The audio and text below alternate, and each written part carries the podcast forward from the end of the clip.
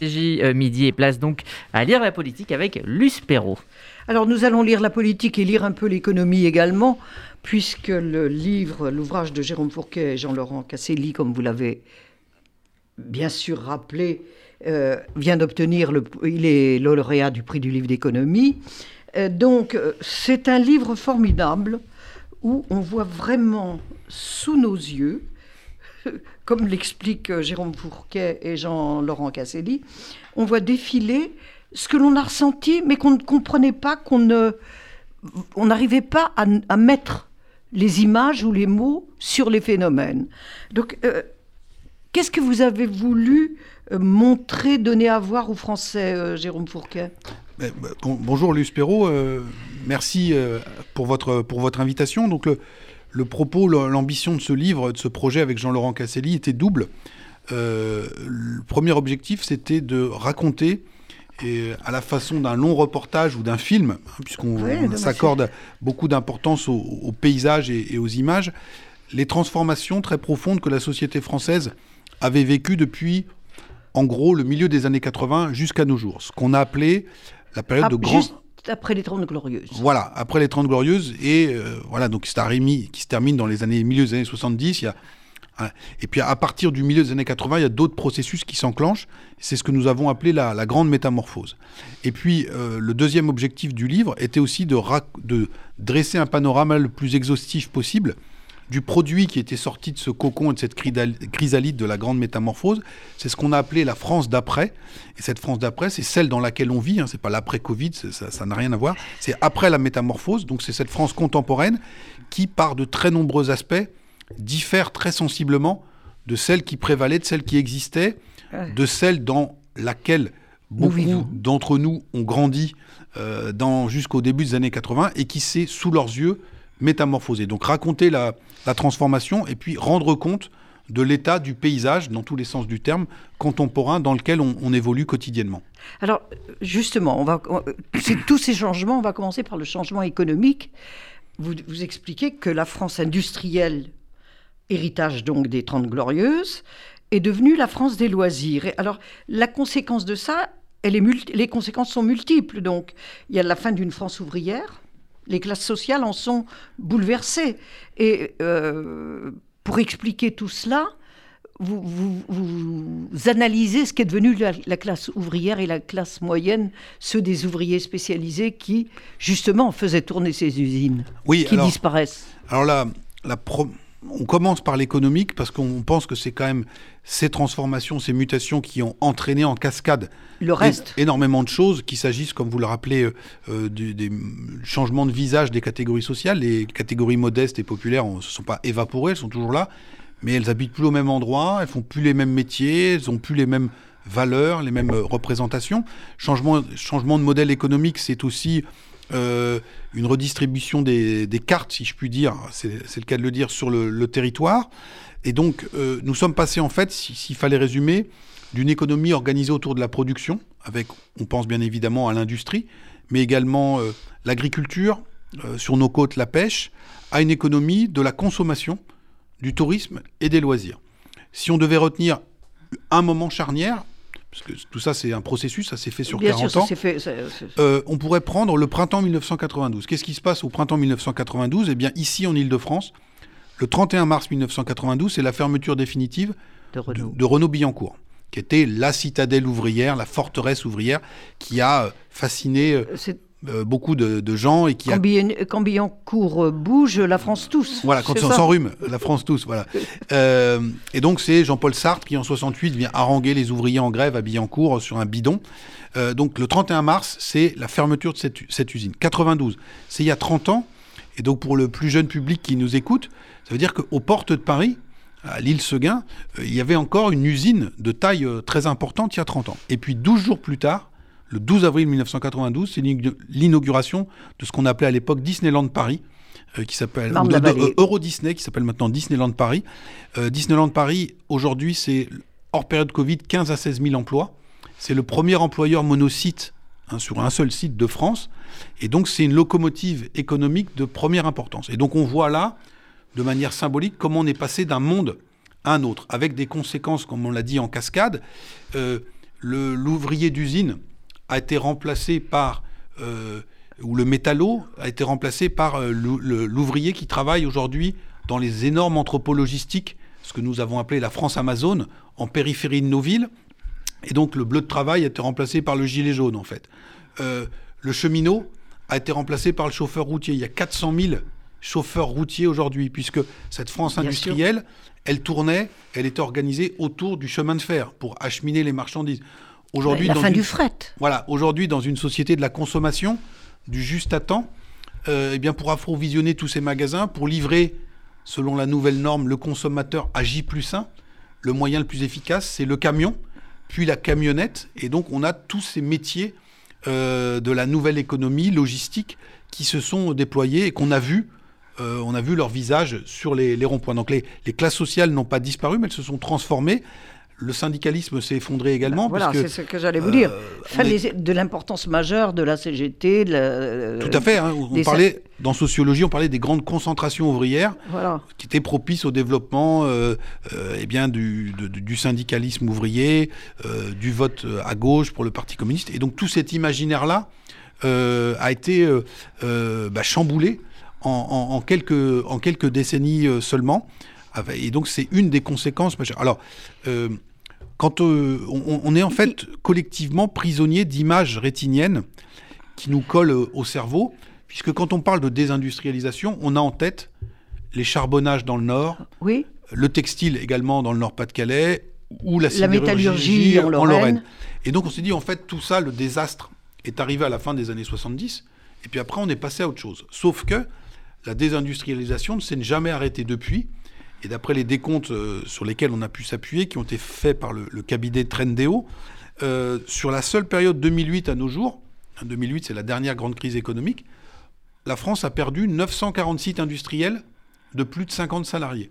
Donc ce processus de désindustrialisation ne s'est jamais arrêté et il a été très violent dans les années 70, mais la poursuite de ce phénomène a abouti au fait qu'aujourd'hui l'industrie pèse tout au plus 10 à 12% de notre produit intérieur brut contre un quart en 1980. On n'a même pas été euh, capable d'avoir des, des masques, de les fabriquer. Alors, les, les- Ça, c'est un exemple Alors- que, que la, France, la France a découvert tout d'un coup. Alors beaucoup de nos concitoyens, euh, de manière plus ou moins consciente, étaient, étaient euh, sensibles à cette thématique de la désindustrialisation, mais ils l'ont touché du doigt à l'occasion de la crise Covid. Alors, vous, vous avez tout à fait raison, on s'est rendu compte qu'il n'y avait plus d'usines capables de fabriquer des masques respiratoires. Euh, sur le plan de la recherche, nos grands laboratoires euh, n'ont pas trouvé de vaccin euh, tricolore. Et puis assez rapidement, on s'est aperçu aussi, dans les hôpitaux ou ailleurs, que les médicaments étaient plus fabriqués chez nous. Le paracétamol.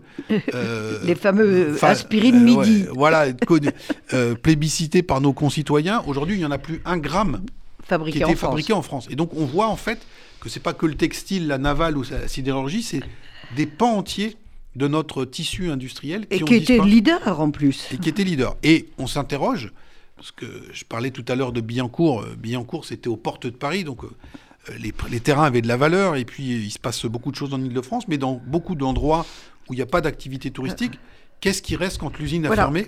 Vous donnez un exemple formidable, c'est la paupérisation de la ville de Tonnerre. Voilà, alors Tonnerre... ah, ça, c'est, on, on- on suit exactement euh, le phénomène. Donc voilà, Tonnerre, c'est une petite ville euh, en Bourgogne, dans le département de, de Lyon, quelques milliers d'habitants, et historiquement, il y avait une grande usine Thomson, avec 2000 ouvriers, 2000 salariés, qui ferme ses portes, euh, avec les quelques sous-traitants qui suivent derrière.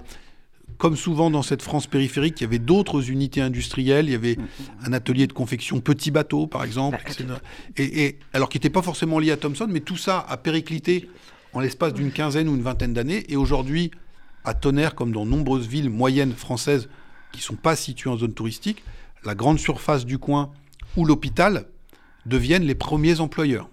Et donc on comprend aussi pourquoi les mobilisations sociales sont si fortes quand il s'agit de fermer une maternité ou un hôpital. Bien évidemment, il y a un élément de fierté.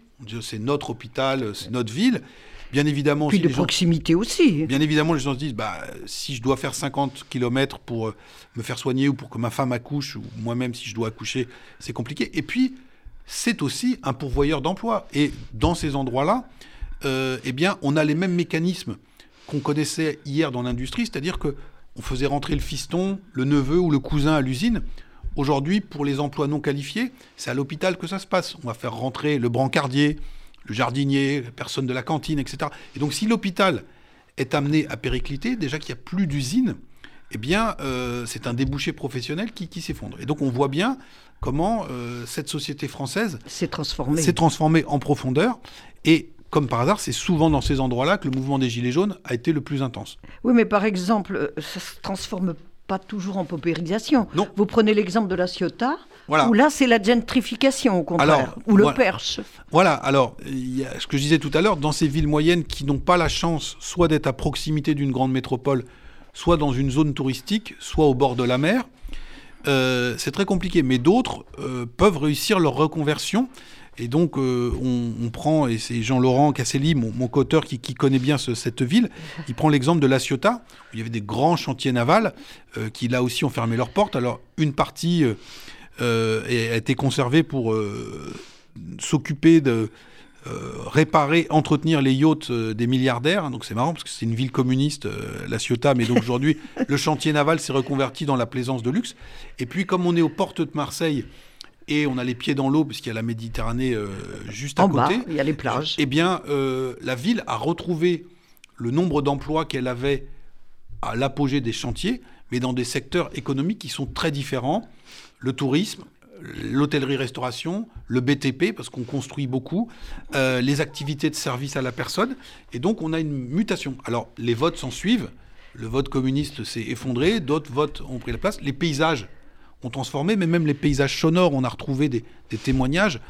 Comme le chantier était au cœur de la ville, dans le port, les gens disaient la ville vivait véritablement au rythme des chantiers, c'est-à-dire qu'il y avait la, so- la, Les- la- la sirène, tout, qui, rythmait les entrées et les sorties des équipes. Il y avait aussi, bien évidemment, le bruit, euh, parce qu'il y avait de la, du traitement de la ferraille, oui. etc., etc. Il y avait les lancements des bateaux. Il y avait également euh, un centre d'apprentissage Puis il y avait une tradition. et il y avait une culture, etc. Et donc, c'est tout cet univers-là qui s'est effondré. Donc, on a vu, par exemple, que le, le- le centre d'apprentissage existe toujours, sauf que historiquement, il formait des chaudronniers, euh, des soudeurs, etc. Donc, il y avait euh, une- euh, aussi le- la transmission de l'appartenance à une identité ou un monde ouvrier. Et aujourd'hui, toutes les formations sont des formations tertiaires. Euh, Force de vente, BTS touristique, etc. Et même, de manière un peu grinçante, on, on relève que Gastronomie. voilà, on relève que le, ce centre d'apprentissage s'enorgueillit d'être le seul de la Côte d'Azur à proposer une formation de toilettage canin. Hein, vous voyez, donc, donc il y a 40 ou 50 ans, les enfants des métallos Ouais. euh, apprenaient le métier de, de, de- de métallurgiste ou autre. Et aujourd'hui, leurs petits-enfants, bah, certains d'entre eux, certaines d'entre elles plus souvent, euh, deviennent toiletteurs canins. Donc c'est la France d'après. Et donc on voit bien que tout ça façonne les imaginaires et a des conséquences en cascade. Et, et- et des conséquences qui impliquent un changement de vie aussi des Français. Ça, c'est aussi, euh, on ne fait plus ses courses au centre-ville, on ne connaît plus son crémier ou son boucher. Ce sont les hypermarchés qui, qui fournissent, qui sont Tout là. à- tout à fait. Ça s'est encore beaucoup plus euh, vu, senti et vu pendant la, la- la- la crise sanitaire. Et puis, euh, il y a ces villages de marque, il y a tout ça. Et puis, ça, en plus de ça, on se nourrit plus de la même façon. La vie des Français a complètement basculé. On est passé de la blanquette au, tacos. Voilà, alors là, il y a, plusieurs phénomènes dans ce que, vous- décriviez. Euh, donc, quand on dit bah, le changement de modèle économique, donc on a vu l'adieu à l'industrie, et on a deux secteurs qui ont éco- économiquement pris le relais. Il y en a d'autres, hein, mais deux secteurs très importants. Donc, euh, d'une part, la grande distribution.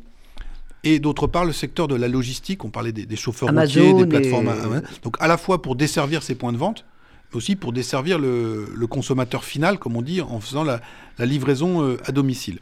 Euh, cette, euh, ce secteur de la grande distribution, a, euh, il existait déjà au moment de... euh, quand euh, Georges Perec écrit euh, Les choses, euh, on est en, en 65, on est déjà dans la société de consommation, mais à l'époque, la France compte 2000 grandes surfaces. On en a 12 000 aujourd'hui. Donc dans le livre, on prend l'exemple d'Intermarché. La Intermar- France du caddie. voilà, Interma- et du parking. Et du parking. Et donc du rond-point, de la zone commerciale. Euh, Intermarché, c'est 300 magasins en 1980. Il y en a 1800 aujourd'hui. pendant la décennie 80-90, ils ont fait sortir de terre en moyenne deux magasins par semaine. Deux magasins par semaine, pendant dix ans. Et donc, ils ont transformé nos vies et le, paysage avec euh, toutes ces zones commerciales de périphérie qui ont poussé comme les champignons après la pluie. Le navire et tout ce qui s'installe autour. Alors le navire amiral, c'était le super ou l'hypermarché. Mhm. Et puis ensuite, tout le monde de la franchise. Tous ces magasins, toutes ces enseignes qu'on retrouve d'un bout à l'autre du territoire avec exactement la même esthétique. On a 80 000 franchisés en France qui ont colonisé voilà, toutes ces, ces sorties de ville. Et aujourd'hui, le cœur battant économique, mais aussi culturel de nos vies, ce sont, pas forcément en Ile-de-France, mais euh, partout ailleurs en France, ce sont ces zones commerciales de périphérie. D'ailleurs, dans les villes moyennes surtout. Voilà, et grandes. Euh, les, les, Gilets jaunes ne s'y sont pas trompés quand euh, ils se sont mobilisés. C'est sur ces ronds-points qui commandent l'entrée dans ces, ces lieux-là qui se sont rendus compte, parce, donné rendez-vous. Parce qu'à côté de la, de la grande surface, le second euh, grand aimant qui a attiré les, flux commerciaux et, de déplacement vers ces zones, c'était les grands cinémas multiplex. Il y en a 200 en France. Alors certains dans, les grandes, dans le cœur des villes, mais beaucoup en périphérie. Beaucoup en périphérie. Et qui ont donné à ces zones commerciales un supplément d'âme, c'est-à-dire on ne vient pas uniquement faire ses courses, on vient se distraire en famille, on va regarder un film, et puis après, on va aller manger le tacos, le McDo, au Buffalo Grill, le Buffalo Grill, faire un, laser game ou euh, une partie de ou une, partie de bowling dans ces dans ces gigantesques zones commerciales qui ont euh, complètement euh, reconfiguré la France qui s'est transformée en une espèce de gigantesque zone de chalandise. Jérôme Fourquet et euh, Luce Perrault, on va marquer une petite pause euh, avec euh, donc une petite page de pub et puis dans un instant on reviendra pour évidemment continuer à parler de la France sous nos yeux aux éditions du Seuil.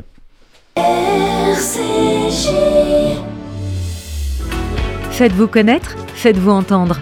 Ouvrez une vraie visibilité à votre entreprise, votre association, votre projet. RCJ est là pour trouver avec vous la solution clé en main. Spot radio, campagne publicitaire, publi-reportage, sponsoring d'émissions, nous serons à vos côtés pour élaborer ensemble la meilleure des stratégies pour vous faire connaître. Appelez notre régie publicitaire au 06 03 47 98 36. Vous avez un projet d'Alia? Montez en Israël dans les meilleures conditions avec le Keren Layedidout. Le Keren Layedidout répond à toutes vos questions sur l'Alia et vous accompagne en Israël les six premiers mois. Aide financière, emploi, éducation et suivi de votre intégration. Toutes nos aides viennent en plus des aides gouvernementales. Alors n'hésitez pas, faites votre Alia avec le Keren Layedidout. Keren Layedidout 01 83 80 95 55 et yedidout.org. Vous êtes toujours au cœur de lire la politique avec Luce Perrault. Elle reçoit Jérôme Fourquet. Jérôme Fourquet, pour son ouvrage euh, avec Jean-Laurent Casselli, La France sous nos yeux. Donc nous évoquions tous ces changements de vie des Français, euh, changement économique, changement du paysage urbain, changement du travail. Et il y a aussi toutes ces influences étrangères qui euh, maintenant semblaient évidentes. On, se fait son plateau de sushi, euh, on, fait, on se fait livrer sa pizza, on va au drive-in euh, chercher ses McDo ou ses Kentucky Fried Chicken. et puis il y a les mangas à la place des bandes dessinées. Nintendo qui a changé la vie des adolescents l'influence américaine sur le plan, non seulement sur le plan du McDo et, du Coca-Cola, mais et tous ceux que je viens de citer, mais aussi avec euh, une influence culturelle euh, énorme. Oui, alors en fait, euh, on a essayé de se livrer à, une espèce de coupe géologique des différentes influences culturelles, vous voyez, qui se sont mmh. sédimentées au fil du temps. Alors, on a la vieille, euh, la vieille Rochemer euh, qui affleure encore un peu de temps en temps, qui n'est pas en très bon état, qui est la vieille matrice catholique. On a dans certains endroits encore euh, un vernis de couche régionale. Et puis ensuite, alors de manière plus ou moins ancienne, mais accélérée ces dernières décennies, le dépôt de couches culturelles d'influence étrangère.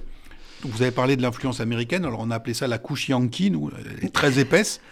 Je reviens sur mon exemple de, de Disney, évoqué tout à l'heure, euh, on parle beaucoup dans cette campagne électorale d'identité nationale. Bon, mhm. une identité, c'est des valeurs, des lieux, incarner euh, des expériences communes, des références qu'on a en, en partage. Si vous interrogez les 18-35 ans, c'est-à-dire la, génération qui a grandi dans cette France d'après, et qui est née au moment ou après l'ouverture de Disney. Oui. Cette jeunesse française, globalement, hein, qu'elle habite à Perpignan, à Brest ou à Lille, 75% d'entre eux, au moins une fois dans leur vie, sont allés chez Disney. Oui, mais d'ailleurs, il y a 75%. des lignes spéciales de chemin de fer pour arriver chez Disney. Et donc, si on voulait euh, euh, faire un peu de provocation, on pourrait dire, bah voilà, trois quarts de la jeunesse française a accompli au moins une fois dans sa vie le pèlerinage chez Disney. Hein, donc on est dans un univers culturel qui façonne. Euh, si je reste sur l'influence américaine, si je reprends toujours cette tranche des 18-35 ans, 50% d'entre eux vont au moins une fois par mois chez McDonald's. 51% d'entre eux. On peut appeler une génération McDo. Il y en a 80% qui vont quelques fois dans l'année. 50% au moins une fois par mois. Combien boivent du coca? Alors Coca, c'est euh, proportion euh, très importante euh, également. Et vous avez aujourd'hui 1600 restaurants McDonald's en France. McDo a la France comme deuxième marché mondial après les États-Unis. Alors le steak frites? Alors le steak frites, lui, fait de la résistance. Et euh, ce qui est intéressant, c'est que euh, il y a cette superposition des couches. Donc j'ai parlé de la couche américaine, la couche yankee. Vous avez évoqué, Luce, la- la- les sushis ou les mangas, euh, l'influence plus récente de la culture japonaise, mais qui n'est pas complètement déce- décelable par des gens d'un certain âge, mais qui est euh, massive parmi les moins de 35 ou les moins de 50 ans. Euh, vous vous souvenez que au sorti du confinement, le premier, le gouvernement euh, s'était porté au, au chevet de la jeunesse et avait voté la, la mise en place d'un pass culture pour permettre aux jeunes D'aller au cinéma, au théâtre, au théâtre, d'acheter des livres. Mm. Bon. Et chez les libraires, ce, ce petit dis- ce dispositif a reçu un, un surnom, c'est le pass manga. Et beaucoup de jeunes sont allés acheter pour 300 euros de, de manga. Et de la même manière que la France est le deuxième marché au monde pour McDo, la France est le deuxième marché au monde après le Japon pour les mangas. Donc on voit comment tout ça a, très fortement euh, façonné les esprits.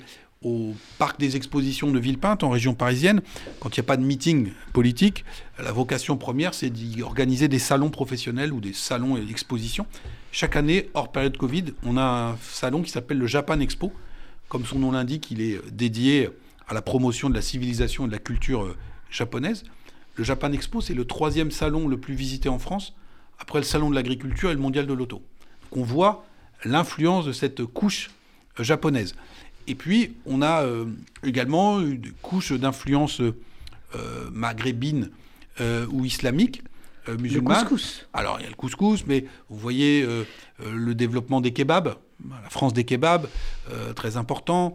Les- dans l'univers qui n'est pas uniquement celui de la- l'alimentation, euh, les bars à chicha qui euh, se sont mis à, à- à prospérer euh, un peu partout en France. Et puis, vous aviez évoqué tout à l'heure, Luce, le, le tacos français. Bah le tacos français, c'est un, un- un très bon exemple du fait que, certes, ces couches se superposent, mais qu'en même temps, ces influences s'hybrident et se mélangent. Alors, le tacos français, pour très nombreux auditeurs qui n'ont pas eu le, plaisir encore de savourer un, French tacos, comme on dit, euh, eh bien, comme son nom l'indique, c'est d'influence d'origine mexicaine, mais ça a été revisité dans une banlieue française. euh, alors, comme c'est un produit maintenant euh, phare, il y a une bataille euh, sur euh, l'origine légendaire de- du, du French tacos. Donc, il y a un derby, comme souvent en France, entre Lyon et Grenoble. Pour savoir est-ce que c'est dans une banlieue de Lyon ou de Grenoble que le tacos français est né. Donc, a été revisité par euh, Lyon, c'est grave. voilà, par des jeunes d'origine euh, maghrébine, donc qui ont revisité ça, le tacos mexicain à la sauce, la sauce maghreb. Et puis, comme on est en France, on a ajouté la sauce, la sauce fromagère pour faire bon poids. Et donc, vous avez aujourd'hui un, un produit qui s'appelle le French tacos, qui est très apprécié des jeunes générations. Contrairement au kebab, il a été franchisé. Il y a une chaîne qui s'appelle Otacos, 400 points de vente en France. Et ironie de l'histoire, c'est que Otacos, aujourd'hui, s'implante à l'étranger parce que le French. French tacos est devenu un produit emblématique de la gastronomie de la France d'après. Alors pour rassurer Luce, on mange encore le steak frites et la blanquette en France, surtout le steak frites. Et euh, une- un des succès de, de McDo, c'est aussi qu'il a su, quelque part peut-être, se mettre, sans jeu de mots, à la sauce française. C'est-à-dire qu'on a créé des cafés, euh, on a ajouté euh, des, des, des, des, des, ingrédients qui étaient typiquement français, etc. etc. Oui, il n'y a pas que le ketchup, il y a la moutarde. Il y a la moutarde, etc. Et donc, tout ça s'hybride euh, très fortement et ça peut donner parfois des, images assez déroutantes ou sidérantes. Je vais vous prendre juste un exemple. les vacances il y a quelques mois maintenant, donc je n'étais pas à Ibiza, j'étais en Bretagne. Euh, et, donc je tombe sur euh, deux publicités des deux journaux locaux, Ouest France et le Télégramme de Brest. Et donc, euh, Télégramme de Brest, la manchette, c'était Tacos, les Bretons en raffolent. Donc on était à côté de Perros-Guirec. et Ouest France répondait en disant Lannion, ouverture d'une école de tatoueurs. Et donc on était bien là dans la Bretagne d'après, c'est-à-dire que vous allez en Bretagne, vous pouvez encore manger des crêpes, boire du cidre. C'est la crêpe qui entoure le tacos. Alors voilà, Est-ce qu'elle est sarrasine Elle peut être au sarrasin. voilà. Et donc vous voyez comment tout ça s'hybride. C'est-à-dire qu'il y a des survivances de culture régionale, culture locale, et tout ça est reconfiguré en, permanence, et ce qui donne parfois des, des, des, des images, des paysages ou des références assez déconcertantes. Euh, très déconcertant. Euh, justement, il y a aussi, euh, et malheureusement il va nous falloir conclure là-dessus, les paysages, les vrais pays, enfin, je veux dire ce qu'on appelait le, la culture du paysage, la culture du jardin, la culture des espaces publics. Ces, périphéries sont devenues hideuses. Avec, euh, en, règle générale, les ronds-points n'ont rien arrangé parce qu'ils sont entourés en principe de, McDo, de Kitchen, de, fried, de Kentucky Fried Chicken et autre chose. Les éoliennes pourrissent euh, la traversée de la France quand on, quand on va du nord au sud ou d'est en ouest. Euh, qu'est-ce qui, et, la France reste quand même la France de la voiture, c'est le moyen préféré de, transport des Français. Qu'est-ce qui va se passer avec ça? Parce que on avait la culture du beau. Euh, on avait la, par exemple en Seine-Saint-Denis, Montreuil, les, les, murs de pêche, c'était quelque chose de magnifique. Donc tout ça disparaît. Alors, il, reste quand même Cher Luce, il y a quand même euh, beaucoup d'espaces qui sont protégés. Heureusement, il y a, eu des, lois pour ça. Il y a des zones agricoles, on voit les, les, les zones de littoral également. On, voit aussi, euh, c'était une tendance qui existait déjà avant le Covid, mais qui a été amplifiée, euh, qu'un certain nombre d'habitants des grandes villes, souvent avec un pouvoir d'achat euh, important, optent pour, soit pour la birésidence, soit pour une résidence secondaire euh, dans laquelle ils vont séjourner de temps en temps. Et donc tout ça vient doper, alors ça pose plein de problèmes sociaux, hein, vient doper le marché immobilier dans plein de régions françaises, notamment des zones rurales. Alors il y a un côté positif, euh, c'est qu'une partie des natifs, si je puis dire, peuvent vendre leurs biens immobiliers à, bon prix. L'autre aspect positif, et pour aller euh, essayer de vous rassurer, c'est que en général, ces gens qui arrivent là, ils ont un certain pouvoir d'achat, donc ils embellissent les villages ou autres, euh, ils restaurent en disant. Vous pouvez aller dans certains endroits en disant avant c'était que des vieilles pierres, euh, tout a été retapé. Je connais bien. Voilà, c'est magnifique. Les Alpes de, Haute-Provence, par exemple.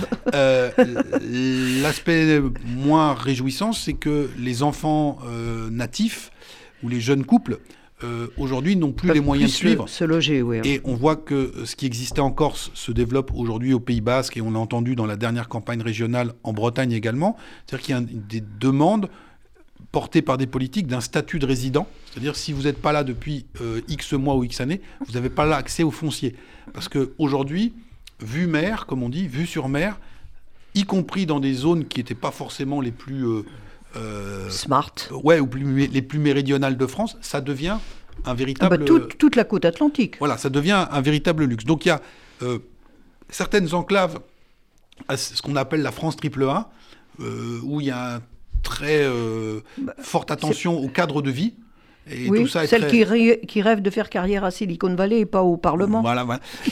et puis, on, a toute cette France périphérique euh, qui, est moins, euh, qui est moins plébiscitée. On, l'illustre pour, pour, pour, pour vos auditeurs avec une carte qui est inédite.